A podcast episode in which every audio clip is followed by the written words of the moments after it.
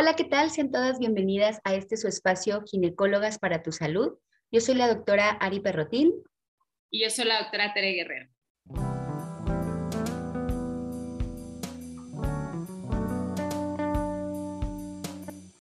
Y pues bueno, el día de hoy les traemos un tema súper interesante que yo creo que todas, incluyéndome, vamos a aprender mucho el día de hoy. Y eh, el tema en sí es epigenética. Entonces, cuéntanos, Tere, a quién traemos el día de hoy para que nos explique un poquito más del tema. Muy bien, pues el día de hoy les traemos a una súper invitada. Bueno, siempre les decimos, ¿no? Un súper invitado, pero como ustedes saben, en este espacio siempre les traemos a los expertos del tema y pues el día de hoy está con nosotros la doctora Daniela Medina Castro. Les voy a leer un poquito de su currículum. Ella es médico egresada de la Universidad Panamericana. Hizo la especialidad en genética médica en el Hospital Infantil de México. Además tiene una alta especialidad en genética perinatal en el Instituto Nacional de Perinatología tiene una maestría en ciencias por la Escuela Superior de Medicina del Instituto Politécnico Nacional. Estudió también alimentación y nutrición para la salud en la Universidad Anáhuac y también tiene un curso de nutrición funcional por la Universidad La Salle.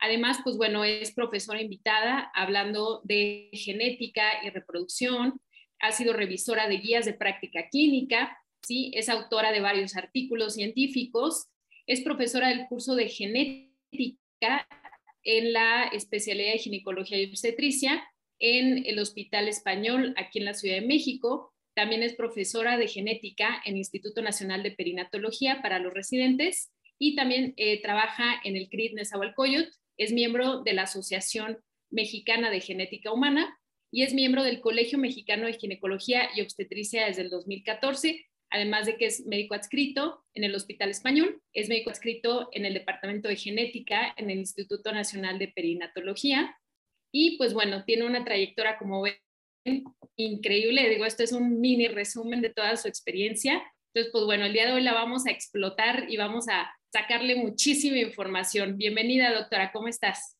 muchísimas gracias por la invitación.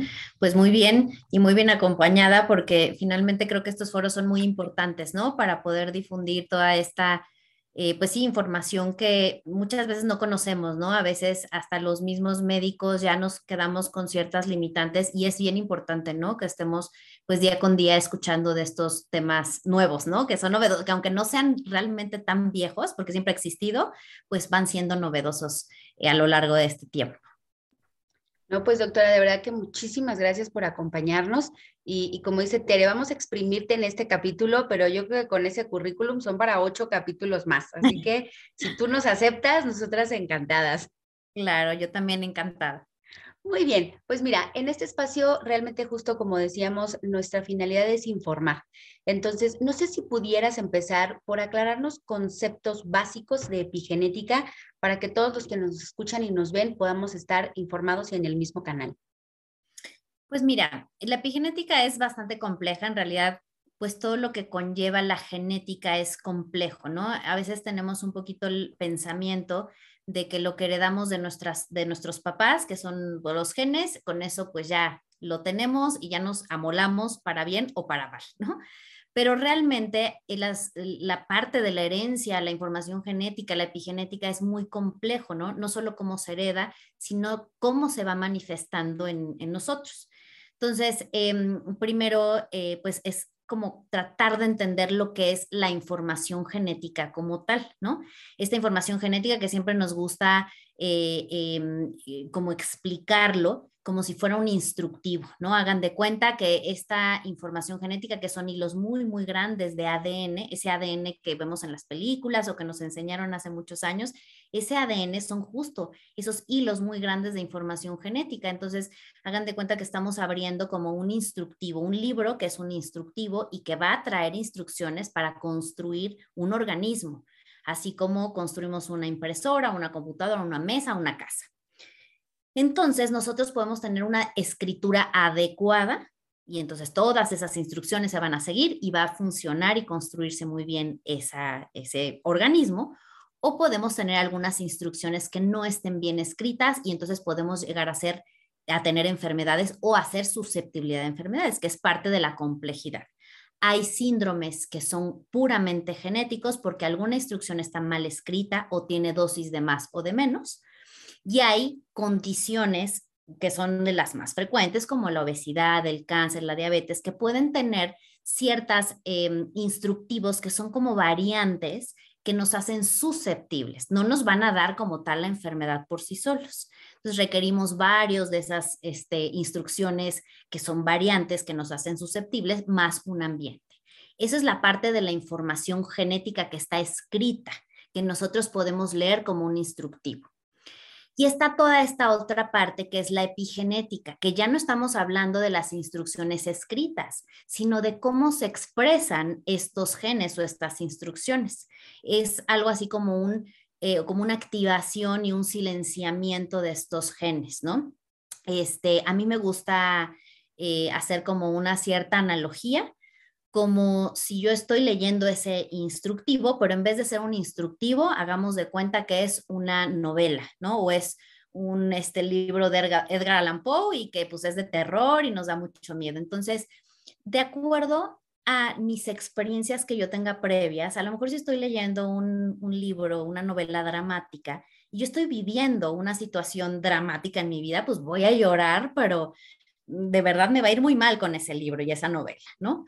Em, pero a otra persona a lo mejor va a decir, no, pues este, tengo humor negro y me voy, me estoy riendo de cada cosa que le pasa a esa persona que está en esta novela. Y eso es de acuerdo al ambiente, a pesar de que estoy leyendo exactamente la misma información genética, bueno, en este caso el mismo libro, la misma novela, yo estoy expuesto a un ambiente diferente que ustedes dos y cada quien va a reaccionar diferente. Entonces, una puede llorar, otra puede reír, otra se puede asustar. Entonces, algo así es la epigenética. De acuerdo al ambiente al que nos exponemos, estos genes van a tener la capacidad de interactuar con el ambiente y expresarse de una forma este, diferente, ¿no? De una forma eh, benéfica o tóxica, ¿no? De acuerdo al ambiente que nosotros nos expongamos. Entonces, son eh, una serie de condiciones que pueden estar sobrelapándose con la parte epigenética y con la parte de cómo se escribieron estos genes, ¿no? Entonces, no, es que solo tengamos una cosa, ¿no? Habitualmente está interactuando todo. Creo que las analogías creo que son de la forma en la que mejor aprendo, porque ya llevamos varias en, este, en este espacio. Y me encanta cómo lo explicas, doctora, porque yo siento que ya es como, como muy popular, muy normal que la gente, digamos, ¿no? Este, pues es genético, ¿no? O está en mis genes y a veces ya hasta incluimos el, mal humor, ¿no? Yo espero que, mi hijo no herede mi humor en sus genes y de pronto, de pronto no sabemos como qué es exactamente, ¿no? ¿Qué es lo que estoy diciendo? Y creo que mucho más de, la cuestión de hablarlo así como que en la mesa familiar, está, está muy padre el que nos expliques un poco cómo un gen y cómo se puede expresar, ¿no? Porque literal lo tenemos en nuestras familias. Oye, ¿por qué si en mi familia ronda el gen de la obesidad o ronda el gen de la diabetes, pues ¿por qué mi prima es así y yo no? ¿No? ¿O por qué mi tía hizo esto o mi mamá? Entonces creo que eso nos deja un concepto bastante, bastante claro. La verdad es que quienes lo hayan escuchado creo que ya pueden como identificarse. Así es. Muy bien. Y, pasando a la siguiente pregunta que va muy de la mano con esta explicación que nos das del, concepto, eh, es como una creencia, tal vez como creencia popular, pero tú nos explicarás un poquito más allá. Eh, el decir, bueno, si el, el estilo de vida de mis antepasados, es decir, de mis papás, de mis abuelos, o de los papás o los abuelos del papá de mis hijos, puede influir en la salud actual de nosotros o de nuestros hijos, ya que eh, esto es algo que tal vez es relativamente nuevo en la medicina, creo que no es algo nuevo en la cultura en general, inclusive hay otras medicinas alternativas que, lo hablan desde hace mucho tiempo, pero a nivel medicina, eh, inclusive muchos médicos, pues todavía estamos un poco limitados en, cuanto a este conocimiento. ¿Qué, ¿Qué tanto impacto tenemos en cuanto al estilo de vida que se transmite en esta genética o que tiene esta relación con la epigenética? Con la epigenética. Sí, esto también es muy importante, ¿no? Porque pues igual, ¿no? Como les decía, e, es, un poquito a lo mejor más sencillo eh, ponernos a pensar que si mi papá o mi abuela o abuelo tuvieron un gen afectado, pues yo, mi papá lo recibió y luego yo lo recibí, ¿no? pero la epigenética es, es más complejo. De por sí no es tan sencillo, ¿no? Pero la epigenética todavía es más compleja porque tiene que ver con este ambiente que va a modificar para ciertas, este, eh, pues sí, para ciertas condiciones y no de la misma forma. O sea, hasta qué punto hay un balance o se desbalancea toda esta parte de eh, eh, pues la exposición que tengo porque fumé o tomé o me mal alimenté o estoy estresada. O sea, son una bola de cosas que tenemos de exposición. Hasta qué punto esa interacción con los genes va a ser que eh, me predisponga la condición. Entonces es bastante complejo, pero finalmente yo para mí misma pues soy capaz de, modificar la expresión de estos genes, ¿no? Que tienen eh, estas modificaciones, ¿no? Que finalmente, como les decía, no es en la escritura, sino que se hacen modificaciones químicas y eso hace que se exprese o no se exprese. Pero si yo actualmente, por ejemplo, estuviera embarazada, yo estoy embarazada, por ejemplo, de una niña o de un niño, y esta niña tiene sus óvulos que están, bueno, todavía no son óvulos, pero bueno, tiene sus, sus este, gametos que van a generar células germinales que pues son inmaduras y pues, se van a empezar a desarrollar.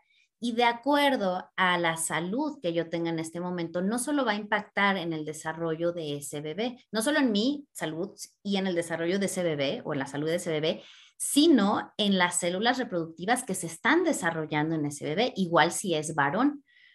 Y ese varón a su vez, este, si es niño del que estoy embarazada, eh, sus, eh, eh, sus espermatozoides que apenas están desarrollando pueden empezar a tener estas modificaciones químicas que en algún momento, como les digo, es, bastante complejo porque hay varios procesos epigenéticos, son diferentes los procesos epigenéticos y que algunos se borran en el momento en que fertilizamos y luego los volvemos a, a mantener, pero hay unos que permanecen. Entonces, todo esto, pues imagínense, estoy hablando de que a lo mejor mi abuela tenía pues algún ambiente, ya sea propicio para la salud o para la enfermedad, y que eso puede haberme afectado en cierta medida la expresión de ciertos genes, ¿no? Esto ya hay, pues, modelos, sobre todo animales, ¿no? Porque finalmente, pues, es en lo que más lo estudiamos, pero ya hay este, eh, eh, varias, además de hipótesis y teorías, cosas que sí hemos llegado a identificar en humanos, ¿no? Es como hay estas modificaciones y sobre todo en la clínica, cómo impacta a lo largo del tiempo, ¿no? Entonces, esto lo llamamos como un fenómeno transgeneracional cuando mi exposición ambiental no eh, está afectando directamente al, pues, al afectado, sino que pues, va a afectar al, al, nieto, ¿no? Porque ese nieto ahorita no está ahí, pero va a estar en algún momento y, y, ahorita pues yo soy la, la, que está expuesta, ¿no? y están los fenómenos intergeneracionales, ¿no? Que pues ya son este, a los que estamos directamente expuestos al fenómeno. Entonces, sí son heredables. De hecho, eh, la epigenética es parte, parte de su definición, ¿no? Son como estos cambios este, eh, en la expresión de los genes que pueden ser heredables. Entonces, claro, hoy lo que hacemos hoy no solo influye en mí ni en mis hijos, sino que también puede influir pues en mis nietos. Hay que cuidarlos, hay que cuidarlos. Claro, y, bueno, no, no con esto vamos a querer ahí, muchos van a escuchar el capítulo y van a decir, sí, por culpa de que mi bisabuela seguramente no comió bien, entonces ahora yo saqué cinco en matemáticas, ¿verdad? no, no, no, yo creo que... Es interesante, ¿no? Le, queremos dar la culpa o echar la culpa siempre a, a, nuestro pasado, pero la buena noticia de todo esto es que podemos hacer algo, o sea, a pesar de que mi mamá o mi abuela, porque mm, seguramente pues lo vemos, yo creo que ahorita eh, vemos las películas o las series en donde en los años 80 o antes eh, fumaban, fumaban en todos lados y fumaban embarazadas y, fumaba el papá. Y, y, además se tiene la creencia de que el papá pues no pasa nada, ¿no? Si él fuma, si él toma, si él es obeso o tiene sobrepeso, este, también influye en sus espermatozoides, o sea, hay todo un rollo de epigenético y genético, o sea, de influencia este, a nivel de la escritura de, la información genética que también los papás tienen, ¿no? Pero y la cuestión es que ahorita no estamos hablando de condiciones genéticamente puras, estamos hablando de condiciones en las que influye el ambiente y entonces lo que hizo mi abuela, pues sí, me pudo haber afectado de cierta forma, pero probablemente yo también tenga la capacidad de hacer estas modificaciones y entonces aunque ya tenga yo la susceptibilidad, pues eh, generar un ambiente propicio para la salud, ¿no? Entonces, ay, pues es que mi papá, me llegan muchos pacientes a mí, ¿no? Pues es que este, mi papá tiene diabetes y su, y su mamá y todos mis primos y mis hermanos y son diabéticos. Claro, no hay que pensar, o sea, realmente es mucho mayor el porcentaje del factor ambiental. Claro que es muy probable que si, que si mi papá es diabético porque come mal, pues yo tenga los mismos, la misma cultura alimenticia que mi familia, ¿no? Independientemente de la parte genética, ¿no? Pero pues obviamente es abonar y abonar y abonar. Entonces, no todo, no todo es por un factor, son varias cosas. Exacto, y, creo que esto eh, está súper, súper interesante, ¿no? Porque pareciera que teníamos hasta cierto punto y muchos colegas médicos el concepto de que sí, o sea, la genética solamente es algo que ya está ahí, ¿no? Que ya desde tus ancestros así estaba y no se ha modificado y hasta el día de hoy así te tocó, ¿no?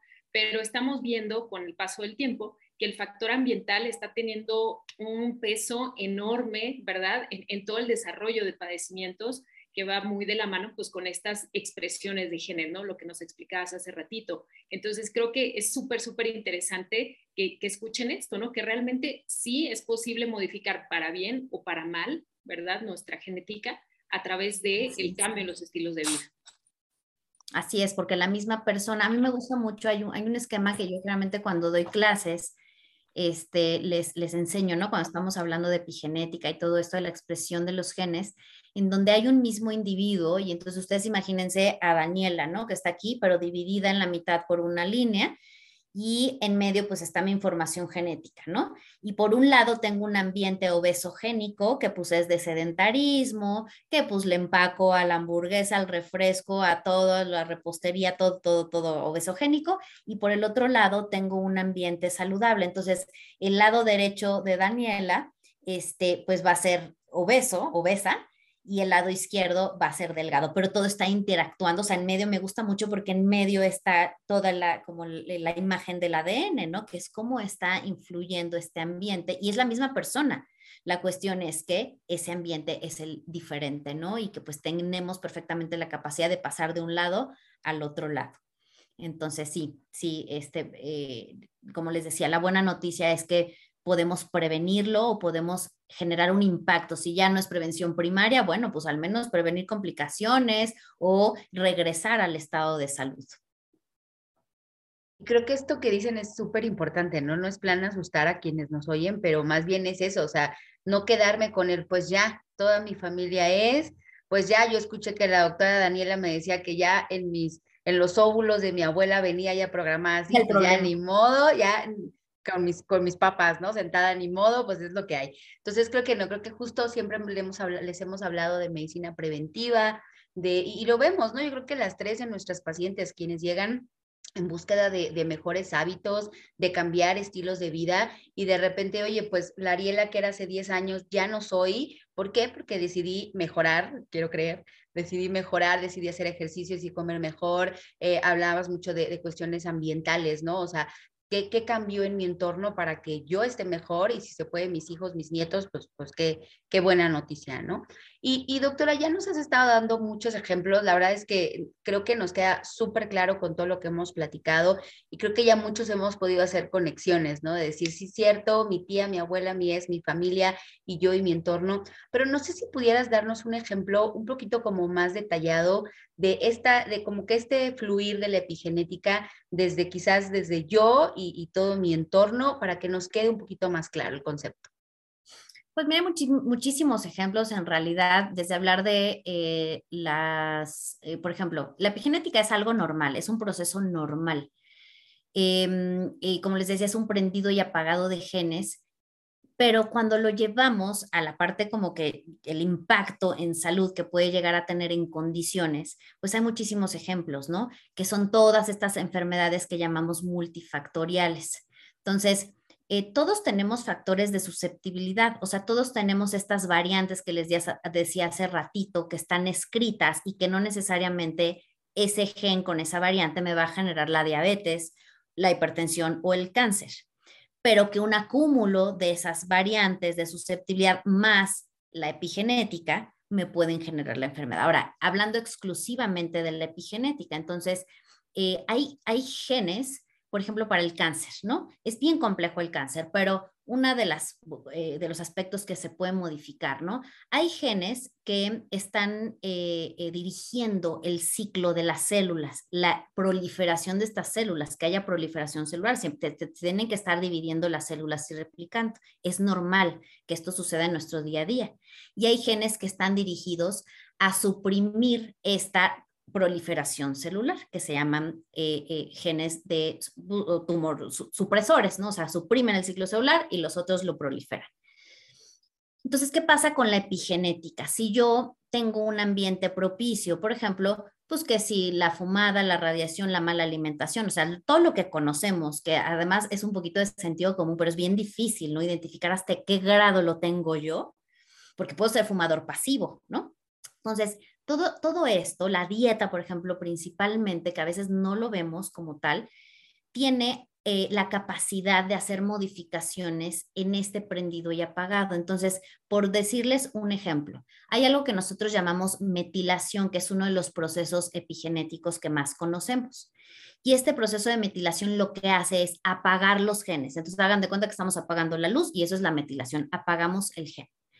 Y hay ciertos em, factores nutricionales que hacen que este proceso se pueda llevar a cabo eh, con, adecuadamente, ¿no? Que se aprenda o que se apague. La metilación requiere de donadores de grupos metilo, así los llamamos, son compuestos químicos. El ácido fólico es un donador de grupos metilo. Entonces, el complejo B es súper importante para que todo esto se lleve a cabo. Entonces, ahorita hasta estoy hablando mucha bioquímica y todo lo de flojera, pero entonces ya estamos empezando a ver que los factores nutricionales y si yo no consumo suficiente, suficientes folatos de la dieta porque nosotros no lo producimos, entonces pues en algún momento a lo mejor estos procesos epigenéticos se desregulan. Y eso nada más por hablar pues del el ácido fólico y de un factor nutricional, ¿no? Pero si empezamos a hablar de todos estos factores que les dije que ya son tóxicos, ¿no? No solo es la alimentación pues que no llegué a la dosis adecuada del ácido fólico, sino que además tengo una, este, una dieta alta en carbohidratos y pues ya desbalance los macronutrientes, no consumo suficientes proteínas, entonces no se generan adecuadamente las enzimas, en fin, ¿no? O sea, ¿para qué les hago el, el cuento largo? Puedo hacer la microbiota, o sea, ustedes lo saben, el microbioma, el microbioma hoy en día, lo importante que es, y el microbioma tiene la capacidad de hacer modificaciones epigenéticas con metabolitos que tienen los, pues la microbiota, ¿no? Las bacterias en general, este, pueden llegar a tener estos metabolitos que tienen la, la factibilidad de poder llegar a hacer estas modificaciones químicas y hacer un encendido de pagado correcto o incorrecto.